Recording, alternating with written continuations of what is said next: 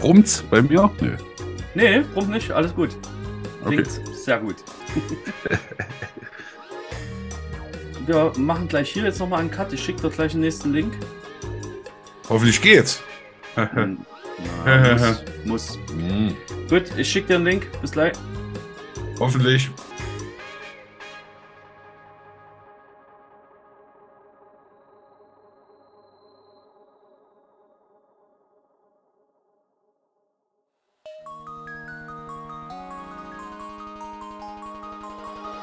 Herzlich willkommen und die Ohren gespitzt. Das ist die Pfaffenlupe. Von praktizierenden Fahrern empfohlen.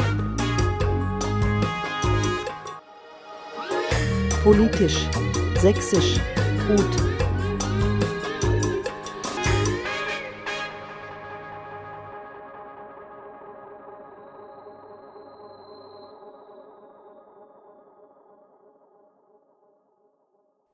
So, herzlich willkommen. Andreas, du mit vollständigem Gebiss im Advent. Jawohl, du mit neuem Bart, mitten im Advent. Richtig. Wir, wir, wir sehen top aus. Wir sehen der Advent wirklich macht, der Advent macht alles neu. Wunderschön. top. Wir sind wirklich ganz, ganz schöne Menschen. Aber auf jeden Fall. Innen und außen. Genau. Ähm, ja, bei dir dampft der Glühwein. Ich habe heute schon Glühwein getrunken. Wir hatten heute so ein kleines Gimmick an der Pauluskirche. Da war, waren wir unser bester Gast, unsere Gästin, äh, der Hausmeister und ich. Der hat es mit dem Rücken gehabt. Ähm, ja, waren wenig Leute, war ein cooles Gimmick. Und genau, deswegen bleibe ich jetzt adventlich beim Bier, habe mir aber ein Cannabis ähm, Räucherkerzchen angemacht. Ah, auch schön. Ist das, ist das schon, fällt das schon unter die Legalitätsklausel, äh, die erst noch kommen wird? Nee. Nee, da ist nichts drin. Äh, Es riecht Nee. einfach auch wie ein normales Räucherkerzchen. Zum Wohle, mein Lieber. Hm, Grüße nach danke. Zwickau. Ich meinte gerade, der Herr Sohnemann sieht aus wie der Herr Papa. Ein großes Kompliment. Zwickau, hallo. Uns trennen nur ein paar Jährchen. Ganz kurz zur Aufnahme. Es hat gerade wieder gebrummt an meinem Mikrofon. Ich war heute beim Vogtlandradio. Aha. ist ja ein Lokalradio und durfte dort die Weihnachtsan, die Weihnachtsansprache, wie beim Bundespräsident, die Weihnachtsansprache aufnehmen für den 24. Dezember. Und die haben eine Oh. Top-Technik. Da hatte ich dann Kopfhörer auf, konnte mich selber hören, also nichts brummen, nichts einstellen. Also Da hast du dir ein bisschen was abgeguckt, was wir hier noch anschaffen müssen. ja, das können wir uns nicht leisten, aber das war schon eine, eine Hausnummer. Sehr gut. Ja. Okay, also wir sind wieder nur zu zweit, zurück von der, von der Vierer-Session und haben heute einiges auf dem Zettel, was wir vor Weihnachten noch so in den Äther blasen wollen. Erstmal vielleicht, wie laufen die Weihnachtsvorbereitungen? ja, von Vorbereitung kann keine Rede sein, es läuft. Ja, also es läuft so von Woche zu Woche.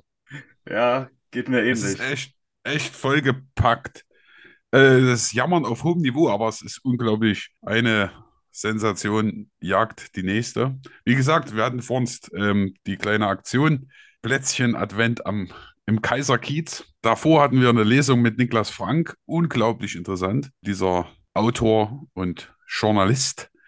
Mhm. Das war sehr ergreifend.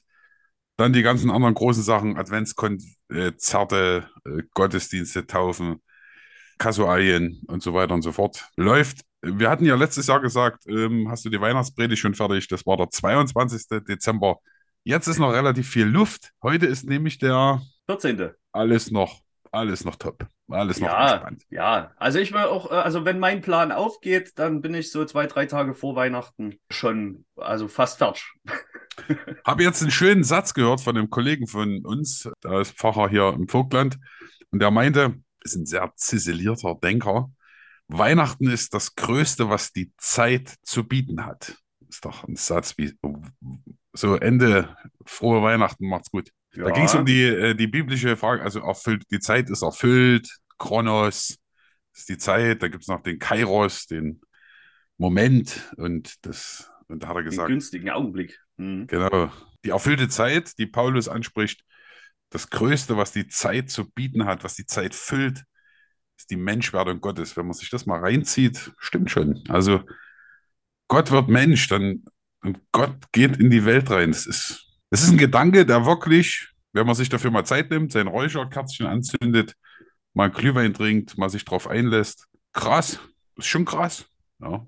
Ja, naja, und trotzdem muss es irgendwie jedes Jahr neu versprechen mit dem, was gerade ist. Genau, genau. Ja, ja, das ist, ist schon schön. Ja. So, ja, wir haben heute viel Wir vor. haben hier auch den, den, den, den großen Weihnachtswahnsinn, aber ich will auch hier, falls diese Folge rechtzeitig oder vielleicht an diesem Tag rauskommt, mal gucken, herzlich einladen zu unserem Weihnachtsmarkt in Bockendorf. Das wo es wird, diesen das wird ein großes diesen- Fest. unzähligen Stollen gibt. Nee, den gibt's da nicht. Ja, nee, der, der Weihnachtsmarkt in Bocken- Bockendorf ist vom, von der Dorfgemeinschaft organisiert und wir als Kirche haben uns damit reingehängt. Und es wird, das sage ich jetzt an dieser Stelle mal, weil es eigentlich bisher ein äh, großes Geheimnis ist, es wird ein Hirtenspiel geben. Das habe ich so noch nirgends gefunden. Ist also quasi ein Spiel, was mit Hirten so auf Weihnachten vorbereitet. Also ein Mini-Krippenspiel, wenn man so will, vor Weihnachten. Du hast Das es wird- geschrieben, oder? Das wird toll. Ich habe, weil ich nichts Sinnvolles oder nichts gefunden habe, was mir gefallen hat, äh, habe ich was geschrieben. Und es, wär, es wird gespielt von Altbockendorfer Krippenspielern. Aber alles so die 50 plus. Das wird hervorragend. Wie viel hast du? Hörten? Na, vi Viere sind reicht. Spielst du mit? Nee, ich bin der Erzähler. Der Märchenonkel. Genau. Gut, sehr gut. Ja, das ist ja auch immer jedes Jahr. Das ist auch wieder schön. Wir hatten es ja wirklich jetzt zwei Jahre nicht. Krippenspielprobe, äh, Corona-bedingt. Und jetzt mit den Konformanten diese Krippenspiele wieder einzuüben, ist schon eine Herausforderung. Und auch mit den Erwachsenen. Wir spielen hier zur Mette immer so ein bisschen ein, sag ich mal, progressiveres Krippenspiel oder mit einem anderen Pfeffre. Also so müssen wir immer ein bisschen gucken. Dieses Jahr heißt das Ding Warten auf den Bus. Ich weiß nicht, hast du es gelesen? Kam jetzt mit dem neuen Heft. Es kommt immer bei uns äh, in die Pfarrämter so eine kleine Mappe mit drei, vier neuen Spielen, die man sich angucken kann oder auf alte zurückgreifen kann. Und da gibt es jetzt eins. Ja, ich glaube, das ist eine Geschichte ursprünglich, die habe ich jetzt kürzlich erst gelesen. Da erschließt sich mir einfach der Schluss nicht. Also wenn es das Ja. ist. Mit der Frage, Da- was. Da kommt, dann der, da kommt dann der Bus und dann sind die alle weg. nee, Ist das das? Nee. nee. Okay, dann ist es was anderes. Nee, da geht's dann, naja, das ist schon special. Und also das geht sozusagen, zwei Typen sitzen am Bus, Bruce und Billy, ich bin Billy, an der Bushaltestelle und reden so übers Leben und ma, ma, ma und sind so ein bisschen mutzerhaft. Also da spiele ich mich selbst. Und äh, dann kommt der Bus vorbeigefahren und bringt zwei Frauen, Josefina und Maria. Marianne? Genau, die wollen ein Kind kriegen in der Klinik und die gibt's aber nie. Und dann kommen die drei Weißen, das sind so Klimaaktivisten. Und der Busfahrer ist der Engel. So, irgendwie so geht es. Und Ah, okay. das ist schon auch special. Mal gucken, ob es gut ankommt oder ob die Leute entrüstet gehen. Na, mal sehen. Okay. Nee, die Weihnachtsgeschichte, die ich da gelesen hatte, die war, da äh, wartet eine alte Frau auf dem Bus und dann kommen da noch drei, vier oder sogar fünf dazu, die dann alle zusammen warten und dann kommt der Bus und dann sind sie alle weg und am Ende Nee, dreht sich, dreht sich noch so eine Mütze im, äh, im Schnee und das war's. Und irgendwie ein bisschen, ja, ging Das ist in der Kirche schwer äh, umsetzbar, eine Mütze, die sich im Schnee dreht. Äh, was ich noch sagen wollte, es geht ja jetzt nicht um äh, einfach jetzt einen Skandal oder irgend so Kikifax, darum geht es mir gar nicht. Aber es geht um das, was du von, vorhin schon sagtest, dieses Versprechen der Weihnachtsbotschaft jedes Jahr neu. Und da haben diese neuen Spiele immer so einen neuen Ansatz. Das kann ihnen mal gefallen, mal weniger, aber so ein Versuch, das in unsere Zeit rüber zu sprechen. Und darum geht's, dass man dann einfach guckt, wie nimmt man es mit. Genau. Genau, genau, genau. Okay. Na gut, gehen wir äh, in die Dinge, die wir uns vorgenommen haben, hinein. Ähm, Wir hatten gedacht, am Anfang machen wir so, einem, so eine Art Best of Dingen, die wir mit der Jahreslosung in Verbindung bringen für dieses Jahr. Also nochmal zur Erinnerung. Wer zu mir Ja. kommt, den werde ich nicht abweisen. Genau, Christus spricht, wer zu mir kommt, den werde ich nicht abweisen. Und äh, im Hinblick auf diese Jahreslosung, was ist dir da in den Sinn gekommen, was dieses Jahr passiert ist, was dazu gut passt. Dreierlei sollten wir uns ja ausgucken. Das erste war eine Beratungssituation, wo die Eingangserzählung der Person, die Beratung und Hilfe gesucht hat, schon so hanebüchend war. Ja? Also wirklich fantastisch, wo ich mir dann gedacht habe im ersten Moment, halt, stopp, ja, Quatsch, sich das anzuhören. Aber dann äh, mit der Jahreslösung schon gesagt habe, ich lasse mich darauf ein, ich suche Hilfsangebote bis zu dem Punkt, wo dann sozusagen auch der Sozialarbeiter, sage ich mal, belogen wurde und dann auch gesagt wurde, bis hierher und nicht weiter. Es gibt weiterhin Angebot, aber nicht gleich die Tür mach, zumachen. Das habe ich so für mich so gemerkt. Nicht gleich beim ersten Gespräch sagen, Alter, was ist das, sondern zu gucken, es geht um Annahme, welche Menschen könnten da hilfreich sein. Ich habe mit einer befreundeten Psychologin gesprochen, so eine kollektive Beratung da gemacht und ja, dann eben nicht zu sagen, wir lassen dich fallen, sondern wir gucken mal weiter. Bis zu einem gewissen Punkt kann ich das gut begleiten. Und das habe ich dann auch gemacht. Man hat viel Zeit in Anspruch genommen, aber da habe ich so gedacht, da trägt mich die Jahreslosung durch im Sinne von dranbleiben. Das war wirklich eine hanebüchende Erzählung, die von Anfang an klar war, dass da irgendwie verschiedene Wirklichkeiten aufeinander prallen. So. Mhm. Punkt 1. Okay. Ich, ich spiele den Ball in dein Tor nach Bockendorf. Ja, also wir hatten hier das auch, also ich habe ein bisschen was, was ein bisschen auch in die Welt hinaus guckt, aber es gab hier zwei Sachen, die erzähle ich jetzt äh, gleich zusammen. Das eine ist, wir haben hier eine sehr kranke Frau und als die dann ins Krankenhaus musste, blieb ihr Haus und auch ihre dort lebenden Tiere unversorgt.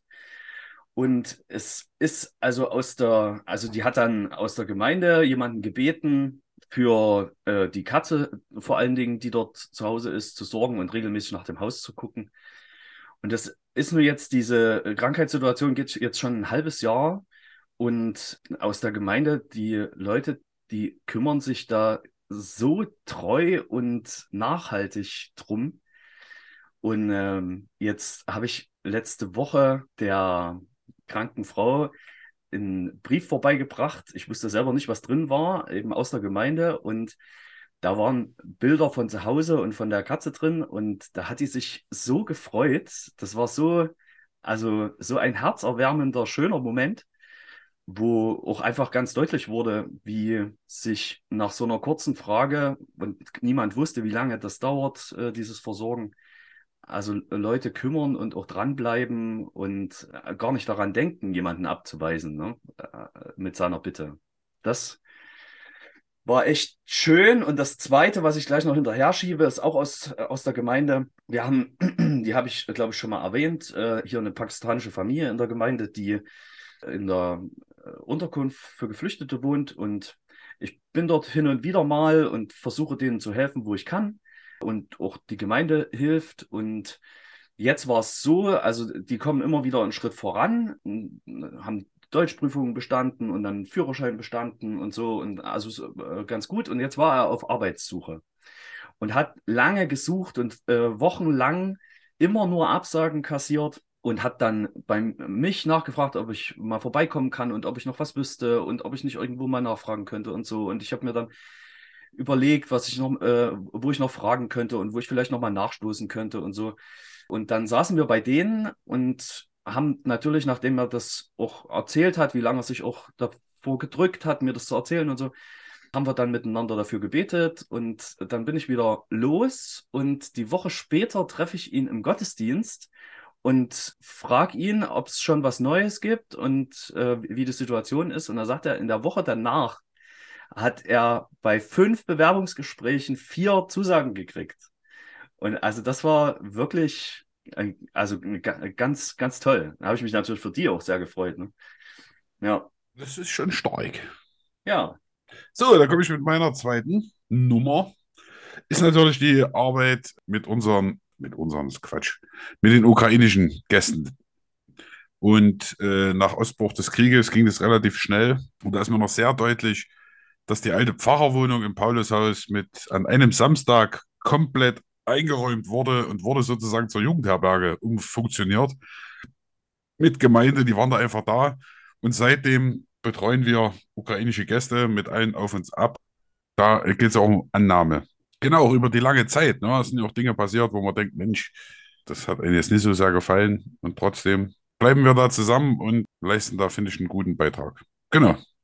Das ist mein zweites Beispiel.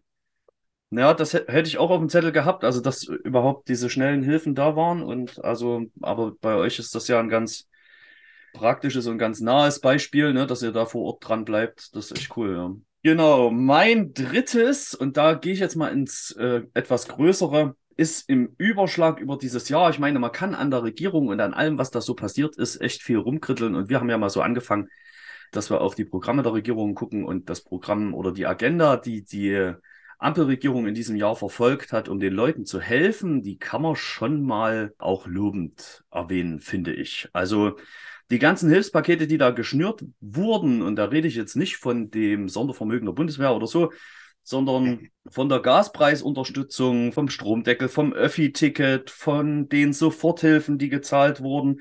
Das hatte alles seine Ecken und Kanten und ist bestimmt auch nicht bis ins Letzte alles ganz toll. Gerade auch bei der letzten Diskussion mit dem Bürgergeld, was ich wirklich eigentlich ja bei den Programmen immer so gelobt habe und so eine tolle Idee finde. Das, was jetzt am Ende draus gemacht wurde, ist ein bisschen ein zahnloser Tiger. Äh, Und da hat die CDU, finde ich, auch einen ganz großen Mammutbeitrag dazu geleistet, dass das Ding irgendwie entkräftet wurde. Und ich finde, mit einem Menschenbild, was einer christlichen Partei nicht entspricht. Aber sei das alles mal dahingestellt. Ich finde, was also dieses Jahr alles geschaffen wurde von dieser Regierung, um die Leute zu unterstützen, das muss man schon mal auch respektieren. Auf jeden Fall. Damit komme ich zu meiner dritten Episode. Mhm. Da geht es für mich jetzt persönlich um die neue, das neue Betrachten von äh, Kasualanfragen. Mhm. Ähm, mit dieser Jahreslosung im Rücken habe ich das mit mehr Selbstverständnis gemacht, zu sagen, okay, mache ich. Trauerfeiern, konfessionsloser, Taufen von Kindern, wo ich in Gesprächen nicht ganz so sicher war, was das jetzt ist und so. Ähm, das hat mir, hat mir sehr geholfen, da eine gewisse Lockerheit an den Tag zu legen. Und das war sehr schön. Also verstehst du, was ich meine? Ja, Eine gewisse Grenzerweiterung. Also Ja. nicht jetzt mit einer vorgefertigten, mit dem Raster zu kommen, so, so muss es werden, sondern wer zu mir kommt, den werde ich nicht abweisen. Mhm. Das war mir wegweisend in, in, in Kasualgesprächen. Ganz oft. Und das finde ich schön und das nehme ich mit ins nächste Jahr, 2023. ja. Da wird ja die Jahreslosung auch spannend, finde ich. Also machen wir sicherlich ja auch eine Folge nochmal dazu, aber du bist ein Gott, der Nee. mich sieht. Das war ja schon mal Kirchentagsmotto, ne? Ja. Und da wollte ich schon ein Crossover machen. Das ist ja dein Begriff. Ich hatte jetzt äh, die Taufe von der Hilde. Ja, da, Mhm. gut, da warst du ja dabei. Und da wollte ich, wäre noch eine Taufe gewesen an dem Sonntag. Und da wäre sozusagen die, die neue Jahreslosung, Taufspruch gewesen. Also die Hilde mit der alten oder Mhm. mit der aktuellen Mhm. und das kleine andere Mädchen, Mhm. äh, ohne Namen zu nennen, sozusagen dann mit der Jahreslosung für die, für das neue Jahr. Und da war es spannend, da sind wir schon in der Überleitung. Da komme ich jetzt dazu, zu unseren Casual Stories. Ja. Da, da war die, ist die Mutter Muslima. Ah, okay. Ja. wollte eben über eine Kasualbegegnung, wo wir uns begegnet sind, bei einem, bei einem Fall unbedingt, dass das christlich getauft wird, ihre Tochter, dass ihre Tochter christlich getauft wird. Und da waren sogar ihre Eltern mit dann in der Kirche, außer die Mama, die war gerade in Mekka zur Wallfahrt. Da ging das gerade nicht, aber das fand ich auch ziemlich spannend. Und da fällt mir gerade ein, die Mama wollte ich mal noch einladen zu einem Abend für uns als Kirchgemeinde, dass sie mal erzählt, was das für sie bedeutet, nach Mekka zu gehen. Ja. Also gar nicht, gar nicht jetzt, dass man jetzt Islam, was ist das und, und so theologisch, aber sondern was bedeutet das für diese Frau, nach Mekka zu pilgern? So dieses Gefühl, dieses, das würde mich sehr interessieren. Fällt mir gerade ein, müsste ich mir mal aufschreiben, müssen wir nochmal ins Gespräch kommen. Ja, ist cool. Okay, ganz kurz bevor wir zum, äh, zu unserer neuen Kategorie kommen und die einführen, habe ich mir noch gedacht, wenn man so das Best-of-Jahreslosung macht, könnte man ja eigentlich auch das Worst-of-Jahreslosung machen. Und da, also sind mir ganz spontan zwei Sachen eingefallen, wo ich nochmal sagen will, also die finde ich ganz unsäglich gegen die Jahreslosung verstoßen. Äh, Es hat natürlich alles beides keinen christlichen Hintergrund, aber also alles, was in den letzten Monaten im Iran vorgeht, finde ich wirklich ganz gruselig. Und also letztlich muss man auch sagen, so interessant es vielleicht dann doch irgendwie ist, äh, ab und zu mal so ein Fußballspiel der WM zu gucken. Also das, was in, der, in dieser WM auch im Vorfeld gelaufen ist, gerade diese, diese Reportage, wo Frauen als Süßigkeiten bezeichnet werden äh, und also ganz furchtbar. Da hat alles nichts mit äh, Annahme zu tun und also kann man auch dieses One Love binden, diese Debatte des DFB mit, mit der FIFA reinnehmen, überhaupt, was die FIFA so im Hintergrund da macht und so. Also alles finde ich grobe Verstöße gegen die Jahreslosung, wenn die sich dort jemand auf die Fahnen schreiben würde, was natürlich wahrscheinlich niemand macht. Hast du ein, äh, hast du ein Deutschlandspiel geguckt? Hast du Fußball ja, geguckt? Ja, ich habe ich hab Fußball geguckt, ja. Ich habe nicht Fußball geguckt, bin jetzt aber kein ambitionierter Gegner. Also mich, mich kotzt die WM auch an oder hat sie angekotzt. Heute war ja Halbfinale Marokko, Frankreich. Frankreich ist weiter. Herzlichen Glückwunsch. Vive la France. Aber ich habe einfach Termine gehabt, die auf den Termin der, der Fußball, also der, der Spiele der Nationalmannschaft lagen. Und es hat mich überhaupt nie gestört. Also wäre das im Sommer passiert, bei einer ganz normalen, sage ich mal jetzt den Begriff normalen WM, ja, Ja, wie, wie, ja. wir sie jetzt in unserem Ja, zumindest Leben bei einer Sommer-WM. erlebten. erlebten, ja, es gab bis jetzt ja nur Sommer-WMs, die ich erlebt habe. Da hätte ich äh, wirklich Himmel und Erde in Bewegung gesetzt und hätte die Termine abgesagt. Ja, also äh, ich hätte vielleicht sogar Corona vorgeschoben. Ja. ähm, aber das ist mir völlig leicht von der Hand gegangen zu sagen, Ja. nö. Ja, Gerade an dem Abend- Situation diesmal. Hm. Ja, gerade der Abend mit Niklas Frank war der 1. Dezember, da hat Deutschland gespielt. Das hat mich mit keiner Silbe, also das hat mich überhaupt nicht gejuckt. ja. Das war mal Ja, eine ganz also- neue Erfahrung. Wir hätten hier, wir hätten hier unter anderen Umständen auch, also verschiedenste Spiele, glaube ich, zusammengeguckt und äh, da Gemeindeevents auch draus gemacht und so, aber unter Hm. diesen Umständen nicht. Naja, da fällt mir gerade ein, ich muss noch eine kleine Richtigstellung nachschieben, äh, die ich im letzten Telefonat, die mir im letzten Telefonat mit unserem Freund Ulrich Schmiedel aus Edinburgh äh, um die Ohren flog. Ich habe ja seinen Gewährsmann Ernst, Ernst Trölch in unserer Rassismusfolge ein bisschen runtergemacht mit seinen rassistischen Einlassungen am Anfang des 20. Jahrhunderts. Und da sagte er mir, dass er, hätte ich seine Dissertation aufmerksam genug gelesen, das auch kritisch erwähnt hat in seiner Arbeit. Gut, ja, Ja, aber das ist selbstredend. ja. Also ich würde fast sagen, mit meinem Oxford-Englisch Self-Speaking, ähm, äh, weil, weil Sch Schmiedel ja mit Rassismus nichts zu tun hat. Also Nee, das, das, das nee, das auf gar, gar Fall. Nee, nee, genau. Also darum, darum ging es gar nicht, sondern eher, dass ihm das auf gar keinen Fall auch äh, nicht entgangen ist. Ja. Ah, logisch. Ja. So ein Kopf. Ich habe heute, äh, ich Ja. habe heute folgenden Spruch geprägt äh, beim Plätzchen-Advent im Kaiserkiez. Da kam eine Dame zu mir und wollte eine Wiener, ja, wir haben Wiener, also immer ein paar, ist klar, äh, gereicht und sagte, ich sage, wie viel Senf? Wie viel Senf will, wollen Sie denn? So viel, damit ich mich nicht vollkleckere. Da sagte ich, der Fehler steht immer vor der Wurst. Das war sozusagen bei der kleinen Schar, die dort war, dann der, der Spruch des Tages, das Motto. Das habe ich immer mal wieder gesagt. Ich habe so ein Funk, Funkmikro gehabt, weißt du, was so eine, so, so eine Box. Und dann habe ich einfach mal gesagt, wie Thorsten Sträter im Hörbuch das macht. "Ah, Hallo, hier spricht Gott. Das macht er dann in so einem, in so einem Zusammenhang mit, na, sag mal, wie heißen diese? Escape Room. Genau, Escape Room. Und da sagt er dann, hier spricht Gott. Und dann muss man irgendwas machen. Und da kam ich aus der Kirche dann raus, so, hatte das Mikro in der Hand und habe gesagt, hier spricht Gott. Der Fehler steht immer vor der Wurst. So. Ein, einfach schön. Fand ich, ja. Ja, und in diesem Zusammenhang wäre quasi ich der Fehler vor der Wurst, der die Dissertation nicht aufmerksam genug gelesen hat. Genau. Jawohl. Genau, ja. Gut, pass auf. Wir kommen zu einer völlig neuen, zu einem weißen Blatt Papier. Eine neue Kategorie, die auch noch keinen Namen hat, der so richtig, also ob das dabei bleibt. Wir nennen sie jetzt erstmal, also eigentlich sind es Kasualgeschichten.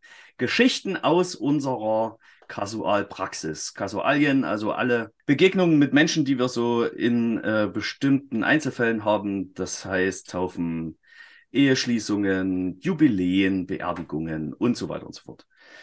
Ob wir das jetzt wirklich so englisch nennen, Casual Stories oder ob es bei Kasualgeschichten bleibt oder ob ihr vielleicht, liebe Hörerinnen und Hörer, noch einen griffigen Namen beisteuert, das kann gern so sein. Auf jeden Fall sollen an dieser Stelle der Kasualgeschichten so Lieblingsgeschichten, herzerwärmendes, vielleicht auch aufrüttelndes, aber ganz besondere Geschichten, natürlich anonymisiert, aus unserer Kasualpraxis stehen. Und ich hätte, ich hätte zwei kleine mitgebracht. Hau raus, ich habe auch zwei. Schön. Gut. Ich habe eine von einer Beerdigung, weil ich das wirklich ganz niedlich fand, wie das Ehepaar miteinander war. Und habe da auch nur diese Eingangssequenz, äh, die so ein bisschen schildern soll, wie die miteinander waren. Und dann habe ich noch eine anonymisierte kurze Sequenz aus einem, aus einem Ehejubiläum, wie die sich kennengelernt haben. Zuerst. Ko nee, ganz kurzer Spruch dazu, so als Einleitung vielleicht. In einem Traugespräch fiel folgender Spruch: Die Mutter ist verstorben, der Vater ist schon länger heimgegangen und da hieß es dann: Naja, der Vater hat schon mal angewärmt. Also das Grab. Das fand ich, oh, habe ich, hab ich dann meinen Stift weggelegt und dann wurde gleich gesagt, das schreiben Sie bitte nicht auf, Herr Pfarrer. Ich fand, ja, in der Predigt kann man das vielleicht nie machen, ja, muss man die Leute schon kennen, aber schöner Spruch. Der Vater hat schon mal angewärmt. ja. ja, ja, kann man schon. Gut, also, in diesem Falle hier war der Vater schon vorausgegangen. Es könnte ein Abend von vielen gewesen sein. Ein alt gewordenes Ehepaar sitzt am Küchentisch. Eben noch war der Bürgermeister da, um den beiden zum 65. zum eisernen Ehejubiläum zu gratulieren. Das kommt auch nicht alle Tage vor. Ein Foto mit Blumen und Urkunden hat er gemacht. Jetzt sitzen beide am Küchentisch. Eine Flasche Bier mit zwei Gläsern steht auch auf dem Tisch. Sie teilen sie sich abends geschwisterlich, das haben sie sich so angewöhnt. Schon kramt sie ein bisschen und er rückt die Gläser und die Flasche etwas zur Seite, weil er weiß, was jetzt kommt. Sie legen das angefangene Puzzle auf den Tisch und die freien Teile daneben und schon geht es los. Bis der Abend spät wird, das machen sie gern. Und sie machen es zusammen, wie die Weltmeister. Und wenn er ein Teil einpuzzelt, das noch nicht so richtig sitzt, dann drückt sie es noch etwas zurecht. Denn sie ist schon ein bisschen strenger als er, aber so streng auch wieder nicht, erinnert sich ihr Sohn.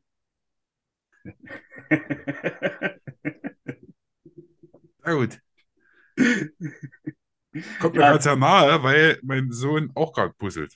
Kann ich mir sehr gut vorstellen. Ja, also das fand ich wirklich niedlich, wie die zwei sich da erst abends immer jeden Abend äh, ein Bier geteilt haben und dann währenddessen holt sie das Puzzle raus und dann geht's los. wie die Weltmeister. Ja. Und wirklich sehr schön. Soll ich gleich noch die zweite hinterher schieben? Ja, du bist ja, ja gerade drin. Ja. Gut, das ist eine äh, also Sequenz aus einem Ehejubiläum. Die beiden stammen aus Pommern und Ostpreußen und also das äh, ist jetzt, kommt in dem Text nicht ganz so raus, aber die haben tatsächlich also an den Grenzorten jeweils gewohnt. Sie an der äh, pommerschen Grenze zu Ostpreußen und er an der ostpreußischen Grenze zu Pommern. Fast Nachbarorte. Aber die kannten sich natürlich nicht und haben sich dann nach der Flucht kennengelernt und das ging so zu. Von Anfang an klar war es nicht, dass sie sich einmal treffen würden. Er aus Wittmenen in Ostpreußen und sie aus Dambe in Pommern. Erst die Flucht brachte sie an den gleichen Ort, wo sie sich schließlich bei der Arbeit kennenlernten. Doch da war bereits viel Zeit vergangen und viel passiert. Sie lebte mit Vater und Mutter und den Geschwistern an der pommerschen Grenze zu Ostpreußen. Der Krieg hinterließ tiefe Spuren. Der Vater galt schon als verschollen, als er plötzlich wieder zu Hause auftauchte und nur wenig später erneut eingezogen wurde. Von diesem Kriegseinsatz sollte er sich nicht noch einmal erholen. 1944 folgte die Flucht, erst im Treck von Friedrichswalde, dann bis Gotenhafen zu Fuß und danach mit der Potsdam bis Kopenhagen.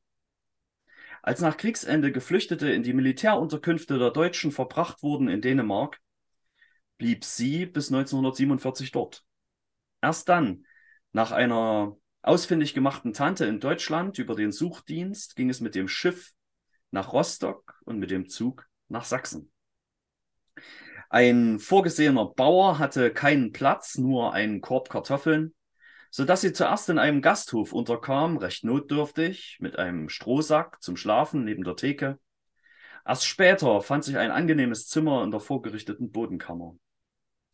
Bis 1949 besuchte sie die Schule und erhielt dann für kurze Zeit eine Anstellung als Kindermädchen bei einem Friseur, dem sie wegen ihrer außergewöhnlich schönen Haare außer dem Modell stehen musste. Später begann sie in einer Weberei. Dort tauchte ein junger Mann auf, der ja schon früher manchmal aufgefallen war. Er wurde in Ostpreußen geboren und lebte mit den Eltern und den Geschwistern gleich bei den Großeltern. Es war direkt am See. Eigentlich idyllisch. Bis zur ersten Hälfte der siebten Klasse.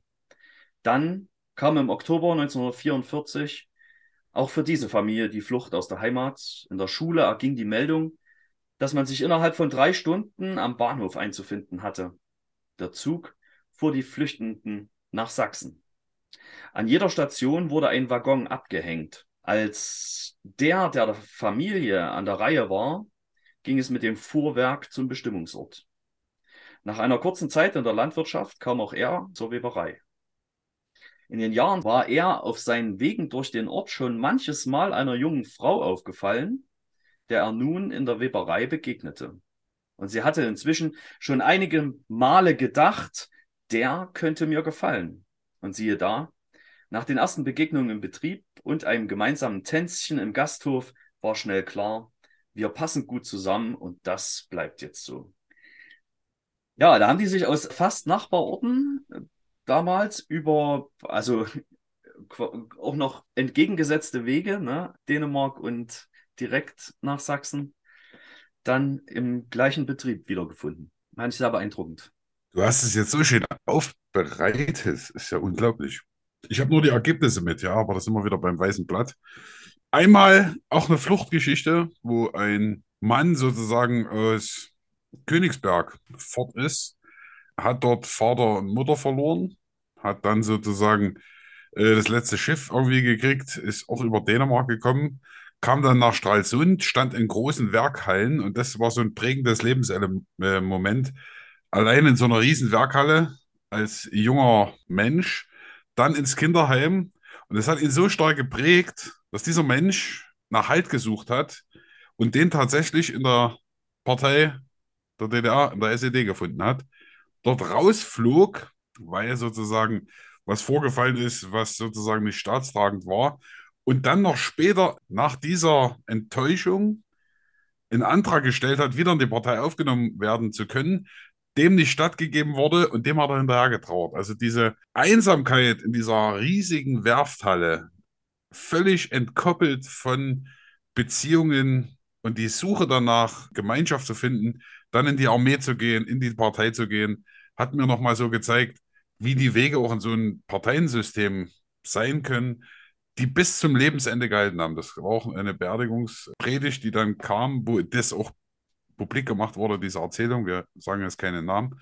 Aber es hat mich sehr beeindruckt, wie diese Erfahrung der Entwurzelung der Einsamkeit dazu geführt hat, sein Leben lang zu suchen, wie komme ich sozusagen in Gesellschaft und dann nehme ich auch die SED. Also das hat mich sehr, ja. sehr bewegt. Und eine Erzählung, äh, auch in einem Trauergespräch, wo ein, ein Sohn in die, in die DDR, äh, aus der DDR in den Westen ab gehauen ist, wie man das damals nannte, also mit Ausreiseantrag und so weiter und so fort, dort große Enttäuschungen erlebt hat äh, mit seiner Frau, die ihn dann doch nicht geliebt hat und dann gab es einen Sohn und so.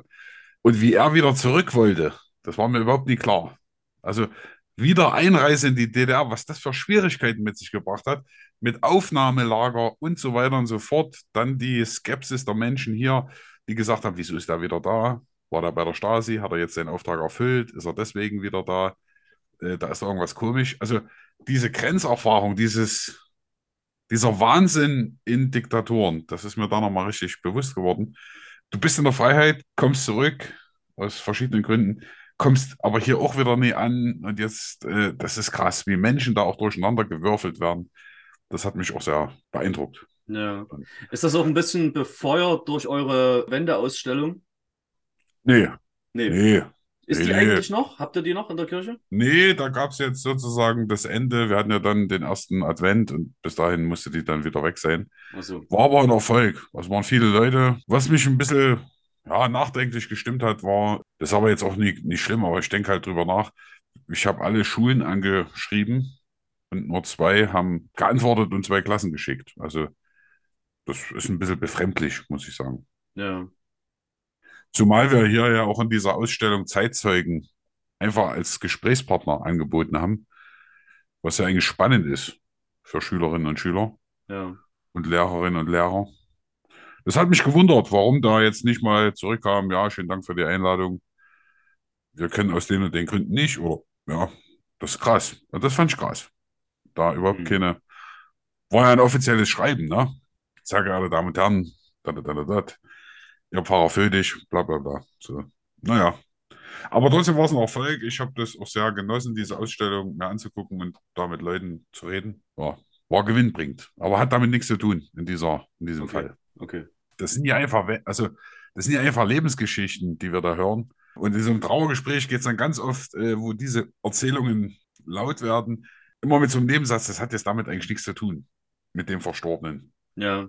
Aber man redet ja dann über sein eigenes Leben. Man kommt dann über den Vater, die Mutter, die Tante, so immer auch äh, eine Reflexion auf das eigene Leben. Und das finde ich Ja. unglaublich spannend und auch schöne Geschichten. Und die letzte, also die mir jetzt so wirklich nahe gekommen ist, wo ich gedacht habe, das ist echt krass. Die Dame ist in den Westen gegangen, dann ausgereist und ist per Anhalter, wollte sie weiterkommen und den Anhalter hat sie dann geheiratet. Die haben sich dann verliebt. Und das fand ich auch übelst cool. Also, dann hat, Ja. hat die dann gesagt, jetzt versuche ich es doch ein bisschen so, wie du es gemacht hast. Ich bin eingestiegen und nie wieder ausgestiegen. Das war ihr Satz. Also fand ich auch irgendwie schön, ne? Ja.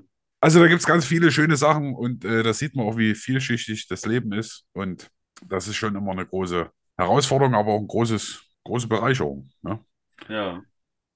Ja, genau. Also in dieser Art und Weise wird es äh, in den nächsten Folgen die eine oder andere Geschichte Ja, jetzt geben. müssen wir, wir müssen uns dann bloß über die literarische Aufarbeitung ähm, ins Benehmen setzen. Du hast das ja jetzt ganz schön gemacht, wahrscheinlich aus dem Gedächtnisprotokoll oder hast es protokolliert und liest es Na, ich vor. habe Teile jetzt aus den Reden zusammengefügt und die anonymisiert.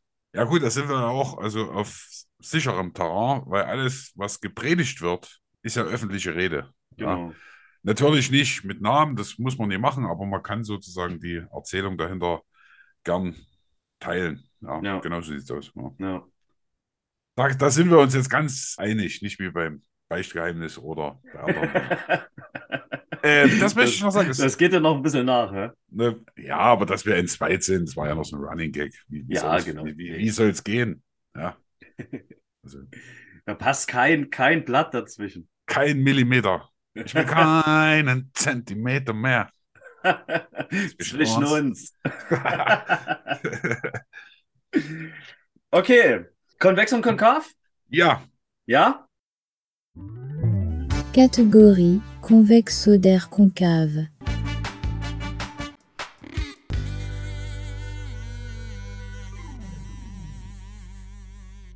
Pass fange ich auf. jetzt mal an. Ja, Okay, bitte? ja. Nee. Ja. Also wir, also ich komme jetzt sehr, mit du ich komme jetzt mit der Zeitungsmeldung. Ja. Ich Okay? habe auch zwei Zeitungsmeldungen. Ah, ist ja gut. Das passt ja. Gelenau. Sagt er das was? Ja, habe ich schon mal gehört. Zum Erzgebirge, glaube ich, ne? Oder? Egal. Der Headliner ist der letzte Hirschbraten. Im Erzgebirge macht nach 129. Ja, das.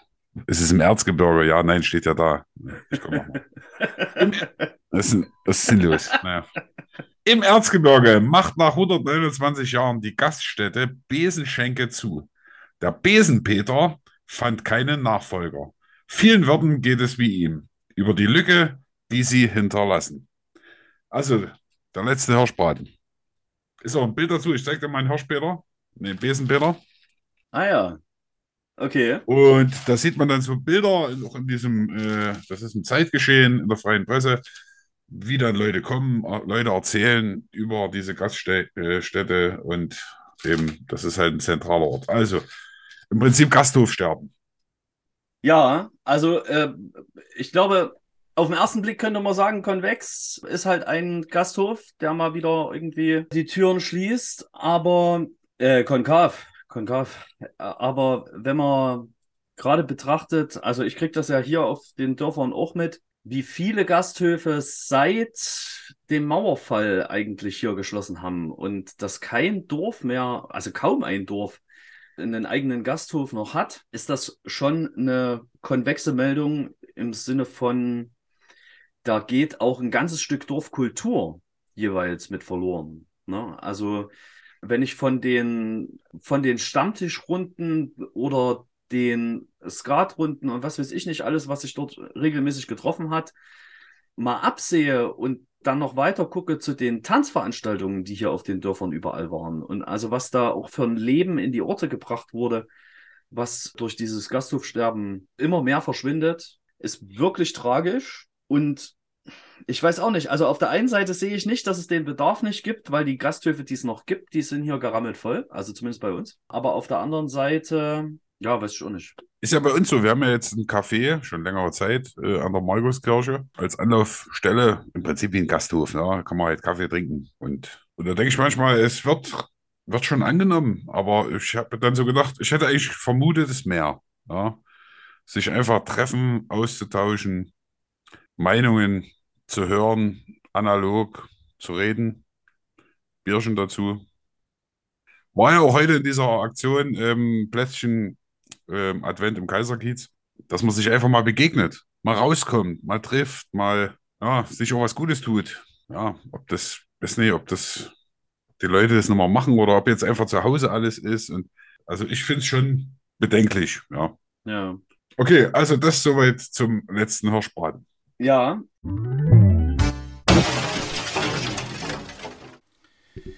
Ihr Lieben, nachdem Plauen heute schon den ganzen Tag irgendwie Internetprobleme zu haben scheint, ist nun unsere Verbindung gänzlich abgebrochen. Darum heben wir die letzten Konvex- und Konkav-Fragen für die nächsten Folgen auf. Und mir bleibt noch die eine Mitteilung, die auf jeden Fall konvex ist, nämlich, dass der Stollen aus dem Bockendorfer Wald fertig ist. Und wie ihr schon aus dem vergangenen Jahr wisst, wird es wahrscheinlich einen Stollenwettbewerb zwischen Plauen und Bockendorf geben. Und bis jetzt kann ich in jedem Falle sagen, dass auch der diesjährige Bockendorfer Stollen wieder sehr außergewöhnlich schmeckt. Wir hatten im Frauendienst bereits das Vergnügen, den zu verkosten. Mal gucken, wie er gegen den von Andreas abschneidet. Für jetzt und diese Folge packen wir euch noch ein paar Lieder auf die Looplist der Pfaffenlupe. Die Looplist.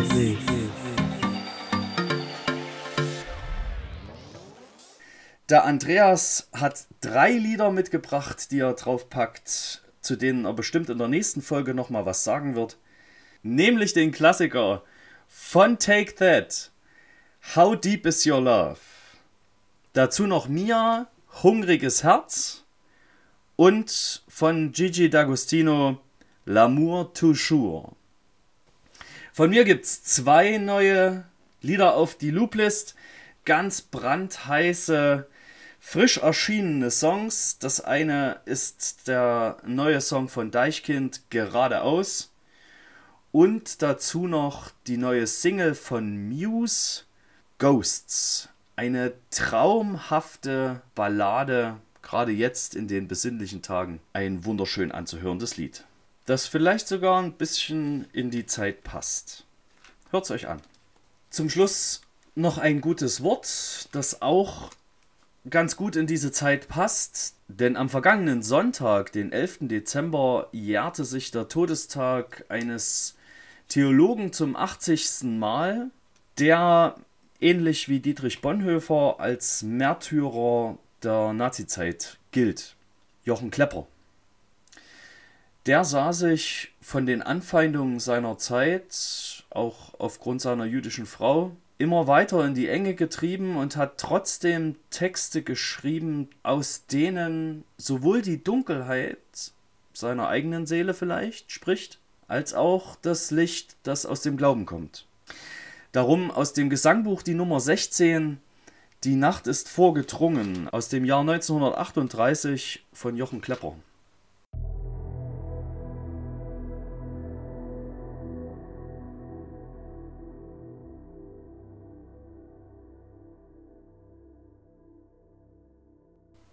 Die Nacht ist vorgedrungen, der Tag ist nicht mehr fern.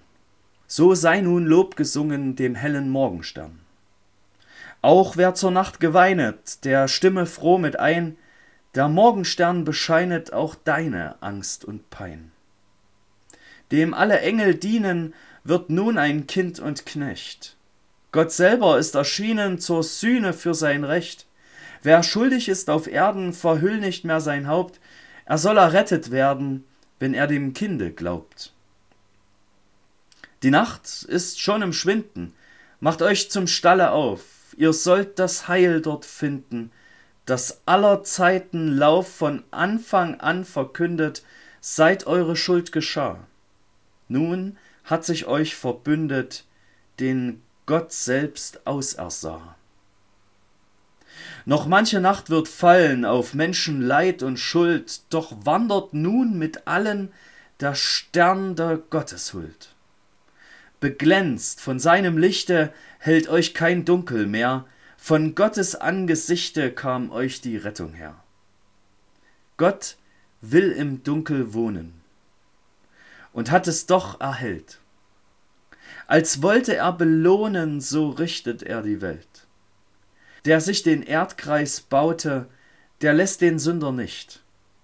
Wer hier dem Sohn vertraute, kommt dort aus dem Gericht.